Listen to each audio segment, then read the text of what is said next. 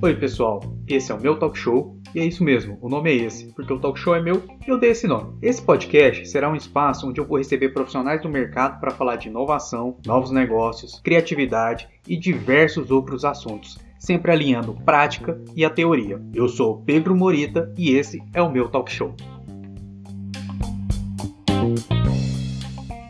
Fala pessoal, tudo bem? Sejam todos muito bem-vindos a mais um episódio do meu talk show nome é esse mesmo porque o talk show é meu e eu dei esse nome. Nos últimos episódios, toda vez que a gente começa a falar de inovação, a gente entra num tema que é a dor do cliente, como sanar a dor do cliente, que problema que a gente resolve. E na minha jornada de descoberta e aprendizado, eu encontrei um termo, uma área, um conceito que é design de serviço. Estudando isso, começou a aparecer também muitas coisas para mim, e aí eu fiquei naquela dúvida. Design de serviço, o que é o design de serviço e é uma necessidade ou é um hype? Então, para isso, eu fui em busca de um profissional, um cara, gente boníssima, super diferenciado, uma personalidade aqui em Uberlândia, Cleiton Campano, Cleitão é professor de marketing, inovação e criatividade na Exanc, é fundador do Do Inotalk, consultor de negócios digitais na Gartec, mentor da Tutora. Essa é uma iniciativa muito bacana, minha chefe é mentora também, então vá lá e procura tutora.com. Especialista em design thinking, em service design, employee experience, customer experience, não é pouca coisa, o cara manja muito. User experience, além de facilitar workshops, oficinas, palestras, jams e design sprint. Então, para falar sobre design de serviço e eu aprender também com ele, Cleiton Campano.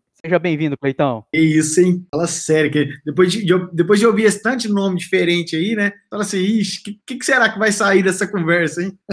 Mas muito bom, Maurício. Valeu pelo convite, mestre. Isso, cara, muito bom poder falar contigo. Mas aí, Cleitão, assim, cara, é, design de serviço é um, é um, termo novo, né, cara? Nesse mundo de inovação, criatividade, transformação digital, é um termo que tá surgindo agora, né? É o que eu sinto, cara. O que, que é o, o design de serviço? Onde que ele tá nessa jornada aí de inovação, Cleito? Legal, cara. Assim, ele parece ser um termo novo, né? Mas ele é utilizado, né, de maneira muito, em alguns momentos, né, empírica, né? É antigo pra caramba. Se a gente olhar desde os primórdios da humanidade já se usava o design de Então, se a gente pegar na história, né, o artesão, por exemplo, o artesão, quando ele cuidava de todo o processo da cadeia dele ali, ele era um design de serviço criando algo, né? Então, só que ele cuidava de todas as etapas, né? Então, ele tinha domínio de toda a cadeia de valor dele, né? Então, vamos pensar aqui numa cadeia de valor simples, né? É, o cara é um artesão, ele vai lá, ele corta a árvore, ele leva a árvore para o escritório dele, lá para a oficina dele, ele limpa a árvore, ele trabalha a árvore ali, e do outro lado vai sair ou uma cadeira ou uma mesa, enfim. E essa cadeira ou essa mesa, ela vai servir para algo, né? Então, quando a gente quebra, né, o design de serviço num conceito, né, design, forma e função, então tudo que tem forma e função está dentro do design. Então, qualquer coisa que você utilizar tem que ter uma forma e uma função específica. E o serviço é para que utilidade esse produto vai servir, de fato. Então,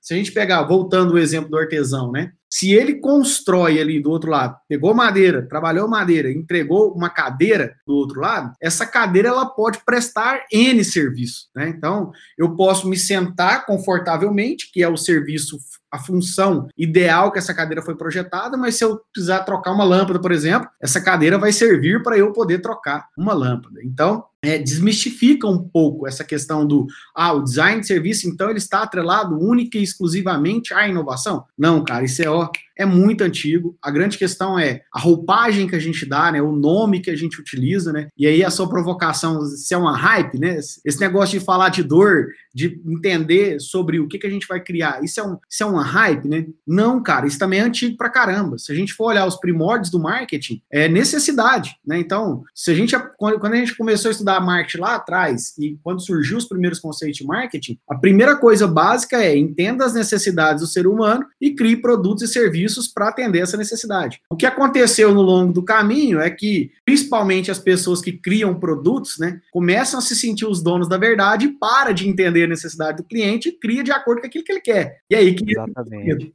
Não, e aí, é o que eu ia te falar, né, Cleiton? Parece uma coisa básica, né? Você entender a necessidade de alguém, você criar um produto para suprir aquela necessidade. Entender o mercado, você criou algo, tem fit no mercado, né? Que tem demandas do mercado. E aí eu ia fazer a pergunta e você colocou muito bem. Mas parece que em algum ponto da história a gente começou a separar isso, né? cara de produto começou a fazer, não todos, né? Mas a área de produto começou a fazer o que é bom para mim, né? O que eu gosto. Essa dor, necessidade começou a gente parar de falar, né? Ficou meio esquecida isso. E aí, quando a gente tá falando aqui, parece óbvio, né? Parece um negócio tão basilar do tipo, cara, como é que eu não vou escutar o consumidor? Como é que eu não vou escutar o, o comprador? O que você acha que a gente começou a descolar essa questão de entender a demanda, o mercado, para criar algo? Onde que descasou isso? Aqui, aqui, nesse momento, acho que muitos vão me odiar, mas vamos lá, né? Domínio. Esse cara, ele, teoricamente, né, ele poderia ter feito as coisas que ele está falando que ele aprendeu no Lean Startup, ele não precisaria ter passado por tudo aquilo. Mas por que, que ele passou? Porque ele era um engenheiro focado na tecnologia. Né? Então ele estava preocupado na tecnologia, não estava preocupado com o uso daquela tecnologia. Então, se a gente pegar todos os conceitos do Lean Startup, né, que está no livro especificamente, né, é a visão de um engenheiro que nunca tinha criado um produto, mas estava preocupado na tecnologia e criou o produto dentro de casa, dentro do, escritório dele durante um ano, um ano e meio, foi colocar no mercado, cara. Quando ele pegou o feedback do cliente, não era nada daquilo. E aí, isso é tão louco que parece ser óbvio mas não é. E até hoje a gente tem os mesmos erros que foi relatado no livro do Lean Startup, né? Então, você vê, cara, um livro que foi escrito há muito tempo atrás, que tem conceitos, né, teoricamente, é, já foram criados também há muito tempo atrás, mas que até hoje nós temos pessoas criando coisas dentro do escritório que nunca nem sequer teve uma interação com o cliente. E a probabilidade desses produtos, desses serviços chegarem lá na ponta e ter que voltar 10 casas e fazer tudo de novo, enorme. Então, assim, é óbvio, mas ninguém faz, né? Sair do escritório, ouvir as pessoas, conversar com as pessoas, entender de ser humano,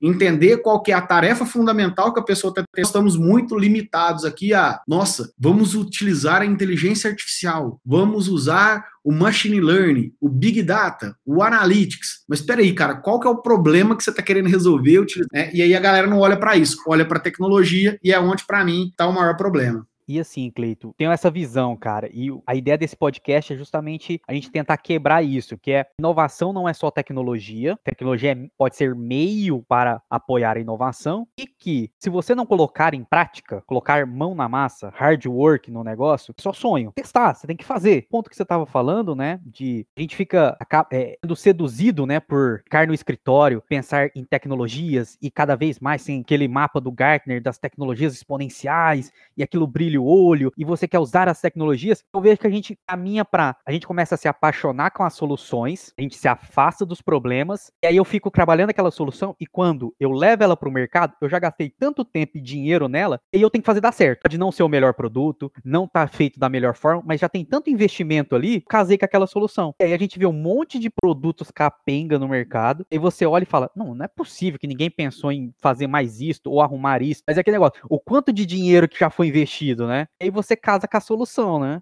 Demais, cara. Eu lembro, eu lembro que uma vez chegaram, chegaram na nossa área e falaram assim: não, nós precisamos criar algum projeto com blockchain. Não, vamos ter que, vamos ter que fazer um projeto blockchain. Aí, aí eu olhava assim e falava assim: por quê? Né? Por que, que eu preciso usar blockchain, cara? Né? Qual que é o problema que você vai resolver com esse negócio? Então, assim, é, é complicado, porque é, quando a gente pensa na essência né, do design de serviço, é justamente isso: é pensar qual vai ser a forma e a função do que eu vou projetar com foco no ser humano. Então, o serviço, né, ele não tem que servir para mim, para eu, gerente de uma área, eu, diretor de uma área, ou eu, consultor de uma área. Tem que servir para quem vai consumir aquele produto ou serviço. Né? Então, isso é um viés que ele é muito complexo nas organizações e é muito difícil de virar essa chave. Por quê? Porque o cara, às vezes, ele implementou uma solução X, ele foi lá e falou assim, não, cara, é, utilizamos essa tecnologia num problema aqui num cliente X. Vamos pegar esse mesmo negócio aqui, vamos replicar para um outro cliente. É, mas aí, cara, o contexto daquele cliente é diferente, o público daquele cliente é diferente, os problemas que aquele cliente vivencia são diferentes. Então, vamos entender o contexto que o cliente está inserido primeiro, para depois a gente replicar. Só que aí que entra o conflito, Morita. Por quê? Porque dá trabalho. Não é fácil. Você sair da sua zona de conforto, você ir lá, ficar com o cliente, ouvir o cliente, pegar a opinião dele, ver quais são os problemas que ele tem, né? E nós, muitas vezes, estamos mais preocupados em vender as nossas soluções, empurrar, do que ouvir e vender aquilo que de fato vai contribuir para que o cliente tenha aí o tão famoso sucesso. E aquela, né? Pode ser que a solução seja a sua solução, né? Pode ser que seja a sua solução, mas você se preocupa mais em empurrar a sua solução e passar para o próximo, né? É muito assim, né? Eu passo o problema e puxo o próximo, né? É muito, toma esse pacote e eu puxo o próximo, toma esse pacote e eu puxo o próximo. Perdeu um pouco dessa questão do entendimento, né? Eu acho muito, muito bacana. Uma vez eu fui na Algar, tem uma placa em cima da mesa e eu tirei essa foto e eu tenho essa foto na minha galeria, que eu sempre olho. Fala que o melhor lugar para você conhecer o mercado é no mercado. Tá em cima de uma mesa, uhum. de uma sala de reunião. Eu achei isso fantástico. Cada vez menos a gente faz isso, né? A gente tem muitas possibilidades, muitas ferramentas, tantas possibilidades de pesquisa a gente tem que a gente não tinha três, quatro anos atrás, né? E você, como um acadêmico, aí eu quero, eu quero te explorar como professor. Vamos lá. O que, que, é isso, cara? A gente tá deixando de ensinar isso para os novos profissionais? A gente perdendo essa magia? Aonde que a gente tá perdendo a mão dessa, como é que eu posso dizer assim, essa curiosidade? Nós como profissionais perdendo essa curiosidade de entender, né? É, o que eu vejo, assim, né, principalmente no ponto de vista de aluno, né, que eu tenho muita interação aqui, né, é que a galera acha que vai ser fácil, né, o pessoal, quando eles começam, eles acham que vai ser o rio, é o mar de rosas, né, vai ser muito bonito, vai ser muito legal, e quando a gente vai para a realidade, tem uma, um gap muito grande, né, entre o que a gente ensina e o que o cara vai ter que executar, né? então eu brinco muito, e principalmente alguns projetos que eu pego, que quando eu começo um projeto, eu tenho que pensar o seguinte, peraí, cara, eu não sei absolutamente nada sobre o que eu vou criar e eu preciso mergulhar nesse universo é, como se eu fosse totalmente assim novo para mim, turista. Aquela mente do aprendiz, né? Eu, eu me desapego dos meus preconceitos e falo assim, cara, estou aqui para aprender. E quando a gente vai para o aluno, o aluno já tem uma insegurança do tipo, eu preciso fazer mais um curso, eu preciso fazer outro curso. E aí ele está em busca de curso, por exemplo, ontem mesmo eu estava com um amigo meu, cara, que ele está fazendo três cursos simultâneos. O cara está estudando e mas não está colocando em prática, não está executando aquilo, né? Então eu particularmente estou adotando um negócio que é, cara, eu estou aprendendo sobre demanda. É, eu vou num projeto que me demanda, por exemplo, estou num projeto agora que eu tenho que conhecer sobre caminhão. Cara, o que, que eu conheço de caminhão? Nada. Conheço absolutamente nada de caminhão. Então agora eu vou estudar sobre caminhão. Então vou estudar sobre aquilo que eu estou trabalhando naquele momento. Então quando a gente vem para o universo dos alunos, né, as dores deles são a primeira, né, que é a clássica, né? Como que eu consigo um emprego se eu não tenho experiência? É, é, é, é todo mundo fala disso. Mas cara, você é consumidor de vários clientes, de várias empresas. Por que que você não olha e desenha, né? O que a gente fala muito no design de serviço é desenhar a experiência. Né? Por que que você não desenha a sua experiência enquanto consumidor nos mais diversos players que você compra, né? Se você compra na Amazon, cara, desenha sua experiência de comprar na Amazon. Se você assistiu uma série no Netflix, desenha sua experiência de assistir uma série no Netflix. Desenha sua experiência de contratar e cancelar o Spotify, que é um serviço que está aí na sua mão. E aí, a partir disso, você vai ver vários gaps, vários problemas, e aí, depois que você identificar esses problemas, você vai começar a pensar, cara, como que eu poderia projetar uma experiência melhor em cada um desses momentos que eu encontrei da minha jornada? Então, se eu não tenho case, né? Se eu não tenho oportunidade de trabalhar nessas empresas, eu posso construir meus próprios cases. Só que quando você fala isso para o aluno, o que que, fala, o que que gera na cabeça dele? Preguiça. Que fala assim, ah, mas... Pô, de graça. Nossa, mas vai dar trabalho, né? E, não, mas isso aí, não, acho que não sei se vai, se vai valer a é pena. Isso mesmo? Então, assim, Será que é isso mesmo? é, e, e, cara, falta muito isso, né? Eu falo muito dos meus alunos, cara, falta muita energia. O cara olhar, você olhar no cara e falar assim, cara, eu posso confiar nesse cara, por mais que ele não tenha conhecimento técnico, eu vou capacitar ele para ele conseguir é, o conhecimento técnico, mas o comportamental, para mim, é o que mais pega. Né?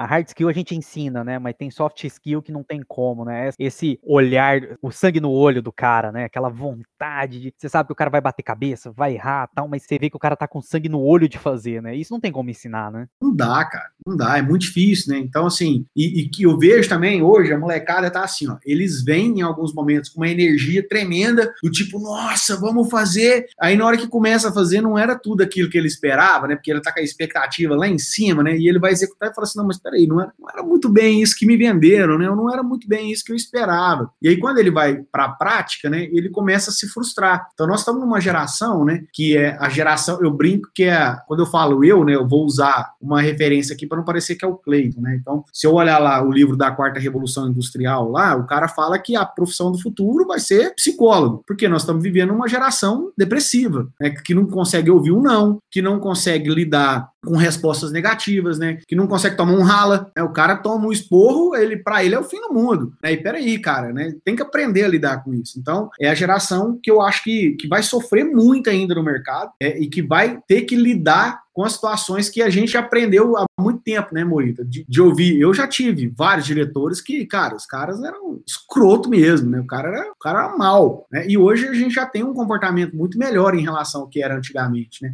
Então eu vejo que é uma, uma geração aí que tem que aprender muito a lidar com a frustração. Eu li um, um artigo recentemente, casa numa outra linha, mas caso com o que você está falando, né? Em 2009, 2008, 2009, o Bauman escreveu um livro que é A Sociedade Líquida, né? Ele falava que era a saída do, do da estrutura da Revolução Industrial, do FIS, da sociedade física, que é, sucesso era a fábrica de itens, né? Era palpável, com a geração, da, com a, o boom da internet, informação, serviços, a gente está vindo para uma sociedade líquida, né? Que você não tinha tanto contato, mas você ainda via que estava ali. Eu vi um artigo, o cara falou que para ele a sociedade líquida acabou. Agora a gente está numa sociedade gasosa. Você sente as mudanças, como o, o, gás, você já não sabe de onde elas estão vindo, nem para onde elas estão indo. Você não sente mais o cheiro, mas você percebe que está mudando. Mudando totalmente fora do seu controle, né? E eu acho que casa muito com o que você está falando, né? Porque a, a pessoa vai para o mercado achando, cara, é isso, só fazer isso que dá certo. E quando cai ali, de uma empresa tem interesses diferentes, você tem que negociar, você tem que ouvir não. Às vezes você tem que abrir mão da sua ideia porque tem uma outra ideia melhor. Não tem prática para isso, né? Não tem como você simular isso. E aí vem minha outra uma dúvida casando com o nosso tema, né? A gente tá falando de design de serviço. Você falou muito e eu gostei muito dessa frase, Cleito. Eu até anotei aqui que vai, vai ser um dos post-its que vai para minha parede. A forma e função, né? E função das coisas. Como que você vê, Cleito? Isso, assim, a minha conversa já tá valendo porque eu já aprendi que design de serviço é uma coisa mais antiga. Então, é, risque quando eu falei que era hype. Perdão, eu estava errado, né? Como é que você vê para onde a gente tá indo com esse conceito de forma e função, com tudo isso que a gente falou, que a gente só falou do, do, do lado negro da força, né? De os profissionais estarem abandonando essa parte mais mão na massa, que é pesquisa, interação com o consumidor. A gente está focado muito no que eu acho, sendo menos científico com as coisas, essa dificuldade da gente formar profissionais, essa experiência que a gente vai ter com esses produtos, com tudo isso que está mudando. Nós vamos aceitar menos ou os profissionais vão ter que se desdobrar porque o consumidor vai cobrar mais? Sabe? Eu, eu fico nessa dúvida, eu tenho esse, esse dilema comigo, cara. Legal. Eu vou, eu vou puxar um gancho aqui com o que você falou lá da,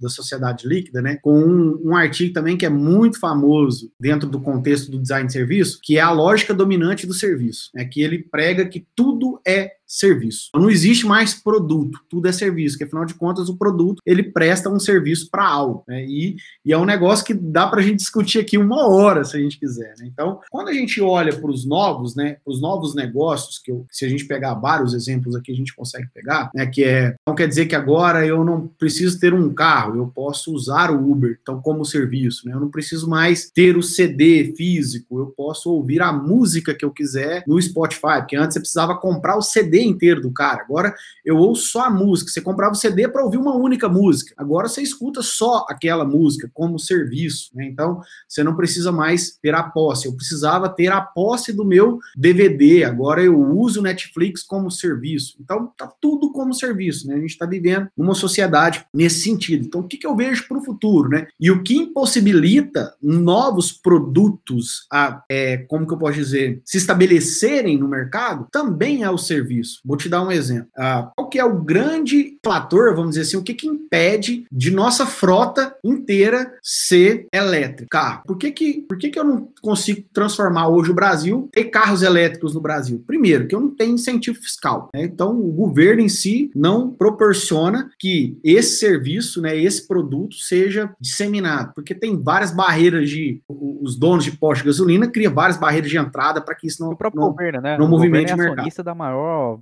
petrolífera do país, né? Né? Então tem muito interesse político aí por trás. Mas se a gente for numa camada, né, que se fosse teoricamente mais ética, né, que é para eu poder colocar um carro elétrico no Brasil, não adianta simplesmente eu colocar vários carros sem ter uma camada de serviço extremamente organizada, que é, cara, onde que eu vou reabastecer meu carro? Né? Como que eu vou usar o serviço de reabastecimento do carro? Que é muito mais complexo do que simplesmente colocar o carro para rodar. Né? Então, essa camada de serviço que a gente tem na sociedade, na minha visão, ela tende a crescer. E para ela, quando eu falo que ela tende a crescer, eu penso que sim, quem vai projetar essas experiências? Quem vai desenhar esses novos serviços? Né? Quem serão os profissionais que vão tomar conta disso? Então, eu enxergo uma oportunidade enorme para quem quer trabalhar com design de serviço dentro desse contexto. Se a gente for numa área aqui que não precisa nem ser tecnológica, mas que é, cara, você precisa ir no, no hospital. Aqui em Uberlândia a gente tem a UAI, né, que é uma unidade de atendimento integrado. Ou um hospital qualquer. Cara, vai no hospital. O quão mal atendido você é. O quão o serviço do hospital foi mal projetado. Por quê? Porque não tem ninguém pensando na experiência de quem vai ser atendido ali. Né? Então, dentro desse cenário, eu vejo, né, a grande, existe uma grande oportunidade, né, de criar no, ou novos profissionais se tornarem aqui, surgirem novos profissionais e também uma complexidade maior, por quê? Porque nós comparamos serviços com serviços totalmente distintos. É, por exemplo, eu comparo a experiência que eu tenho usando o Netflix com a experiência que eu sou atendido no banco, a experiência que eu sou atendido no hospital. Então, nós comparamos as experiências que nós, nós temos, independente do segmento delas, né? Então, nós temos pessoas cada vez mais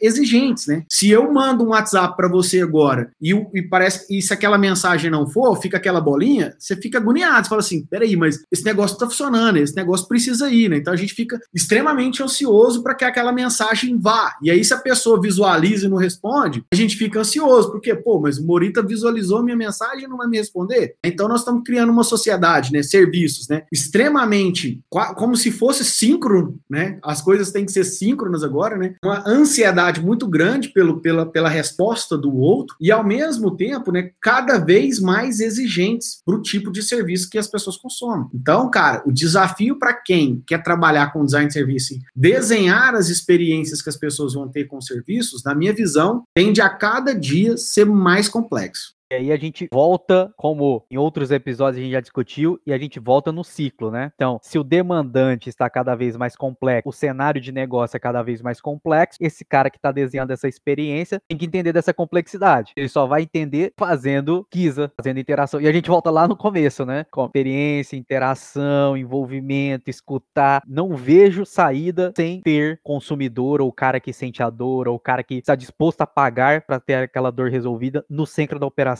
né? É, cara, é o que a gente chama de human-centric design, né? O design no centro, do humano no centro do design. E aí, o que, que eu vejo, né? E aí, algumas falhas que eu vejo em alguns profissionais, que é assim, né? O cara também, ele, ele às vezes, ele até consegue fazer algumas pesquisas etnográficas, ele consegue entender o comportamento do consumidor, ele consegue entender muito bem o cliente. Mas, quando ele olha para a tecnologia, por exemplo, ele dá um bug. Né? Um cara não domina a tecnologia. Então, se ele não domina a tecnologia, não conhece de tecnologia, a gente tem um profissional também que tem um, um gap aqui. E outro gap maior ainda que eu enfrento com várias pessoas que eu já lidei, que é negócio. O cara não conhece negócio, ele não conhece tecnologia, não conhece pessoas, ele não devia trabalhar com design de serviço, na minha opinião. Então, eu já cansei de, às vezes, por exemplo, pegar algumas pessoas que eu trabalho e falar assim, mas você já pensou em qual vai ser o modelo de negócio disso? E aí o cara me pergunta, mas o que é modelo de negócio? E aí você fala assim, putz, cara, o cara não sabe o que é modelo de nós negócio. como diz, nós estamos para lançar o produto, é, cara. Aí tem... e aí o cara não sabe te responder nem o que é modelo de negócio, é nem que ele não fez o modelo de negócio, mas ele não sabe nem o que é modelo de negócio. Então, tem uma lacuna de negócio muito grande também, né? Então, eu vejo isso, cara. Então, quando a gente olha, né, e, e a gente fala que não, é só olhar para a dor do cliente também e ouvir o cliente que vai estar tá tudo certo. Não, cara. Peraí, vamos. Tem a tecnologia na história e tem o business para mim, que é o mais importante. E o negócio, né? Como é que eu vou ganhar dinheiro com esse negócio aqui, afinal de contas, né? Participei né, algum tempo atrás de um webinar, de um bate, foi mais um bate-papo, né, sobre go-to-market. O cara era da área de grandes contas da SAP. E aí, cara, é que negócio, né? Mais que você já saiba algumas coisas, mas sempre bom você ver outros, outros pontos de vista, né? E aí ele falou um negócio assim, falou, cara, toda vez que eu vou fechar uma conta, eu faço algum, eu mapeio, faço a experiência, a jornada tá relacionado. Só que ele falou, cara, eu, eu ponho nomes. Então, o Cleiton é o diretor da área. Quem assina o cheque é o Cleiton. Quem senteador é o fulano. Tem alguém abaixo dele? Ele vai envolver alguém nessa decisão? Que isso? Porque aí eu consigo criar argumento para todos esses caras. Eu falei, total sentido, né? É uma experiência, é você fazer o design de serviço da sua venda, né? É eu ser proativo. E aí ele falou, pô, cara, muita coisa que acontece é que o cara do comercial não mapeia quem assina o cheque, mapeia quem contrata. E aí ele não fala com o cara que assina o cheque. E esse cara tem o poder de vetar uma venda. Você trabalhou meses e meses e esse cara chegar e falar: Não, não gostei do preço e não participou. Então, é isso que eu vejo que você estava falando, né? De humano no centro da operação. Isso serve para qualquer mercado,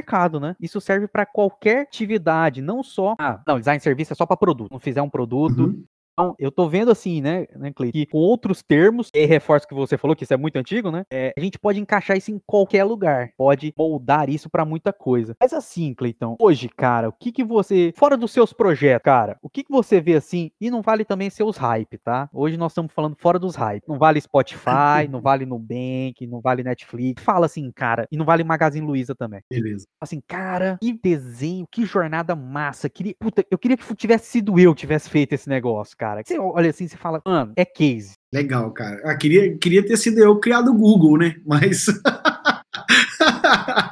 Mas vamos lá, vamos mais embaixo, né, cara? Eu conheci uma empresa recente, cara, brasileira, e eu achei muito massa a forma como eles estão trabalhando. Chama Quero Dobra. Quero Dobra. Arroba Quero Dobra. Depois vale a pena você pesquisar aí. Quero Dobra. O que, que os caras criaram? Os caras criaram uma carteira de papel. Carteira mesmo. Carteira, de dinheiro? De grana. Dinheiro, de papel. E, cara, fantástica ideia. Fantástico negócio, sabe? E não só a, o produto, né? Do tipo, ah, carteira de papel. Não, cara. Os caras pensaram em tudo. Eles pensaram em toda a experiência, desde o pré-serviço, né? De quando você começa a saber daquela existência daquela marca. Então, eles criaram um brand muito forte, né? A experiência quando você entra no site site, cara, você entra no site, os caras têm tanto conteúdo legal, você fala assim, cara, eu quero consumir o conteúdo desse cara. E aí você consegue, começa a consumir o conteúdo do cara, mas, cara, eu preciso comprar um produto desse cara. Isso. Eu, eu tenho que ter uma dessa, né? E, né? Então, assim, a gente tem essa, essa questão, né, do, do, do desejo, né, de despertar o desejo, né? E o pós-serviço deles, cara, a forma como eles interagem na rede social, a forma como eles é, criaram uma ali, né, uma, uma, uma humanização na marca, né, muito forte. Então, cara, assim, dos, dos cases recentes clientes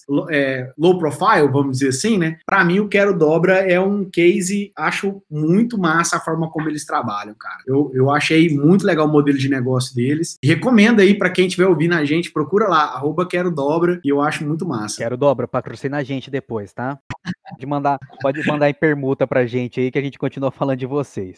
Mas assim, Cleitão, massa, né, cara? É, eu acho muito bacana isso. A gente mostra um ponto que, novo, né? Tecnologia é meio, né? Tecnologia não é fim. Então o cara fez uma carteira de papel, ele colocou tecnologia para gerar essa experiência, mas quando você tira o contexto, né? O, o, core dele é uma carteira de papel, né? Exatamente. Mas ele, cons ele conseguiu agregar valor àquilo, né? Eu acho que esse é o maior desafio nosso, né? A gente fala tanto de proposta de valor, né? Então, como que eu posso, né? Tirar o que é? Pegar uma commodity, né, cara? Carteira é commodity, cara. Mas como que eu posso pegar isso, né? E criar algo que vai gerar muito valor? Tem um outro case também que eu acho bem legal. Eu não sei se você segue. Não sei se você segue, segue o Thiago Ventura. Você segue o Thiago Ventura? Sim. Ele tá acabando de lançar uma marca, que é a Ventes, né? Cara, eu acho a forma como ele tá lançando a marca sensacional. Sensacional. Por quê? Porque ele pegou o público que segue o trabalho dele, é, ele posicionou claramente que é o público de quebrada. Né? Então, cara, se você quiser vestir como quem se veste na quebrada, a minha roupa é a roupa da quebrada, né?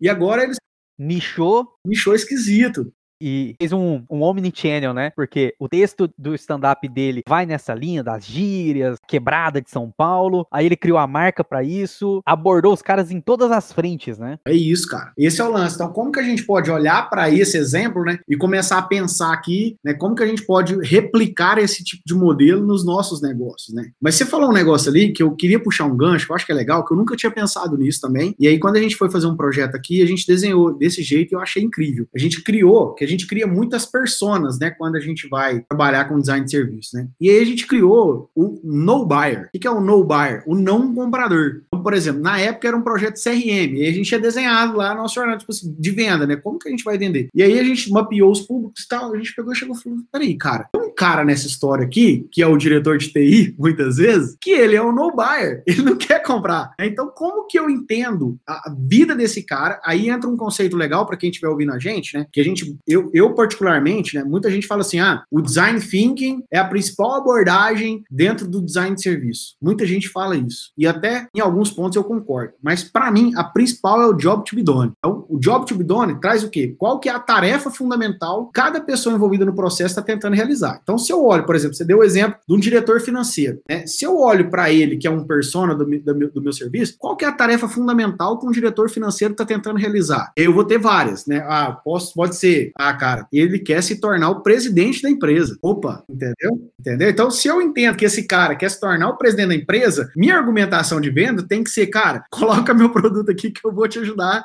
a ser o presidente. Só pegar é. um gancho aí, para aproveitar, né? Isso dá um ponto que tarefas não necessariamente é só as tarefas do trabalho, né? Não é só economizar, aumentar receita, vender mais. Coisas explícitas ali, tem coisas extrínsecas que você precisa vir arrancando a, as camadas da cebola ali pra você entender, né? É isso aí, cara. Porque, por exemplo, e aí é o nosso papel, né? O meu papel, particularmente falando, que eu vejo, é de fazer as perguntas que ninguém faz. Então, como que eu posso fazer as perguntas que ninguém faz? Então, se eu, se eu estivesse aqui agora e falar assim, Morita, por que, que você criou esse podcast? Você ia me dar uma resposta racional, lógica, estruturada. Aí eu ia te fazer uma pergunta de novo, Morita, mas por quê? E aí você já ia me dar uma outro tipo de resposta, talvez com uma nuance ali um pouco mais comportamental. Se eu fosse fazer outra pergunta, talvez você me dar, já, já ia falar, não, Cleiton, mas aí você já vai trazer um sentimento por trás disso, né? Então, essas perguntas, né, que a gente tem que fazer para a gente poder ir tirando essas camadas que você deu de exemplo, né? Então, como que eu tiro várias camadas, e aí o Job to be done me ajuda nisso, né? Para eu poder entender, de fato, qual que é a tarefa fundamental que esse cara está tentando realizar. E isso ajuda demais nos projetos, né?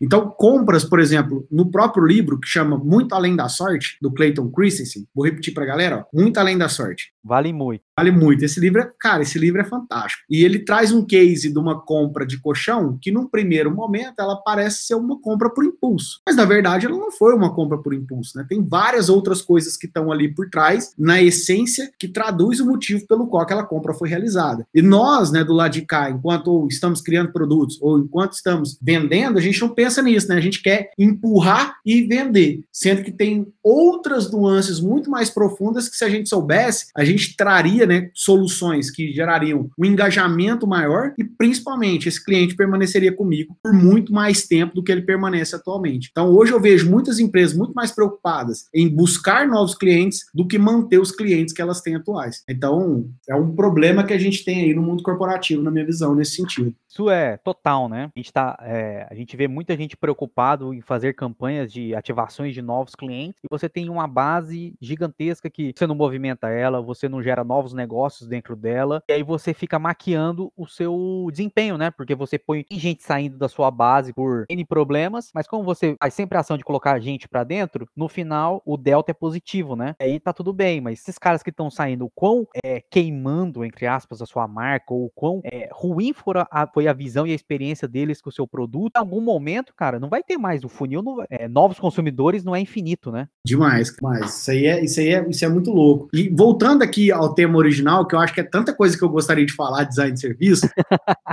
eu vou pegar esse gancho aqui e já vou falar disso também, que eu acho que é legal, né? É, qual que é a dica que eu dou para quem tiver curiosidade sobre isso, quiser trabalhar? Cara, comece a pensar na sua experiência em todos os produtos que você consome. Vive isso. Você precisa respirar isso, né? Vou dar um exemplo aqui que eu acho que é legal, que hoje, todo lugar que eu vou, eu desenho serviço de tudo. E, e esses dias eu tive uma experiência bacana num Subway. Um Subway que tem, fica no centro da nossa cidade aqui, em frente ao London. Não sei se você já teve oportunidade de ir lá. Então, o Subway, ele é um excelente exemplo de design de serviço, por quê? Porque ele pegou o que a gente chama, a gente tem uma ferramenta que a gente usa no design de serviço, que é o Blueprint. O que, o Blueprint faz? Ele traz a linha de visibilidade, que é aquilo que o cliente vê. Então, tudo aquilo que o cliente vê, ele tende a perceber valor. Tudo aquilo que ele não vê, ele não percebe valor. Afinal de contas, ele não está visualizando aquilo, não está na linha de visibilidade do cliente, né? Que, que o Subway fez? A cozinha do restaurante está abaixo da nossa linha de visibilidade. A gente não vê a cozinha do restaurante. O Subway trouxe a cozinha para frente, para o front. Então agora, meu amigo, você cozinha comigo aqui, né? Você vai participar né? você vai ter uma experiência em construir seu próprio sanduíche. Mas esse caso é específico de design de serviço que eu acho muito bom, porque você vai na loja e aí você faz todo o processo para poder pegar seu sanduíche. Na hora que você tá com seu Subway na mão, você tá de frente para a porta. Por quê? Ele tá te falando o seguinte, cara, vai comer isso lá fora. Não come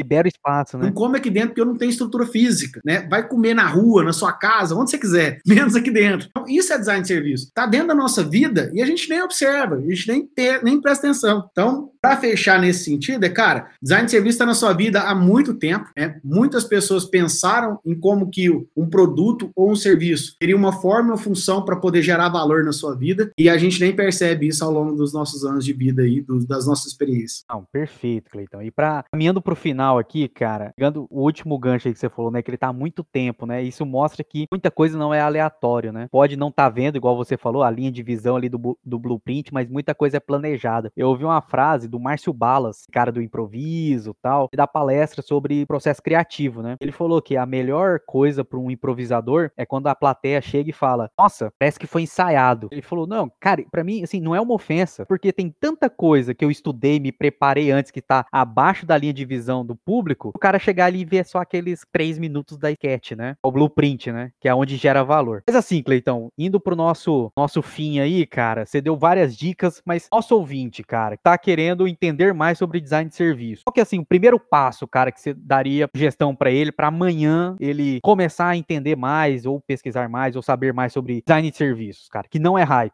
Legal, não é hype, isso aí. Cara, primeira coisa, e aí eu vou contar um pouco da, da, trajetória que eu fiz e que eu recomendo a alguns alunos que eu acho que é o que faz sentido ali. Primeiro, leitura, minimamente ali. Então o cara tem que ter, ler, cara, vamos ler sobre, ah, tem que ler sobre design de serviço, sobre design thinking, sobre customer experience, sobre user experience, para você poder entender qual é a diferença desses caras aí, né? Então, um livro para quem quer começar, eu diria que é o Isto é Design Thinking de Serviços. É um livro que eu recomendo para quem está começando. E isso é o design thinking na prática também. É, isso é design de serviço na prática, porque ele traz muitos cases e ele traz uma linha ali. O que, que os caras fizeram nesse livro, né? Tudo aquilo que um, um design de serviço sofreu, eles tiraram essas dores de sofrimento deles e condensaram no livro. Então, cara, é um livro. Tem gente que fala assim, não, mas esse livro aqui é caro, cara. 100, 150 reais esse livro, né? Mas, cara, 150 reais, 300 consultor colocando conhecimento ali. Então, é, cara, é muito barato 150 reais num livro o supra-sumo do negócio, né? Cara, é assim,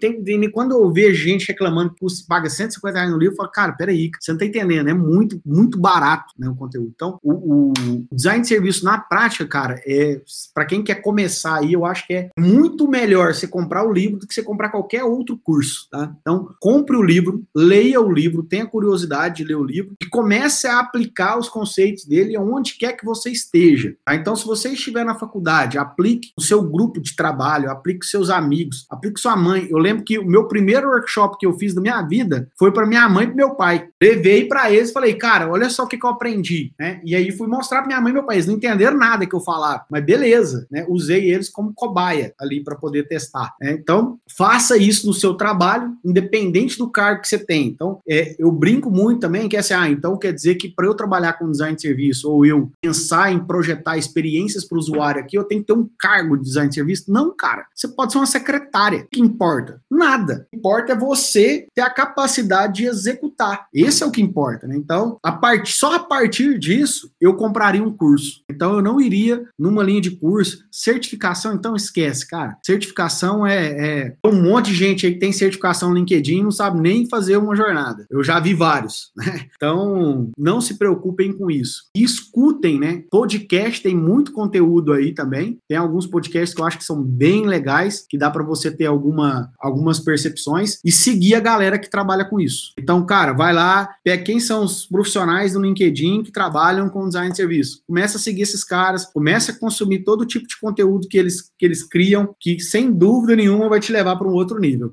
Show de bola. E com essa dica, barra sugestão, barra plano de ação, plano de carreira e todas as ações aí muito bem direcionadas, a gente encerra mais um episódio do meu talk show. Cleitão, de novo, cara, muito obrigado pela disponibilidade. Tenho certeza que esse conteúdo aí vai, vai gerar muito insight para muita gente, cara. Obrigadão, Cleiton. Eu que agradeço, Morita. Tudo de bom. Obrigado pelo convite e vida longa ao Morita Talk Show. Boa, tamo junto, cara. Até mais.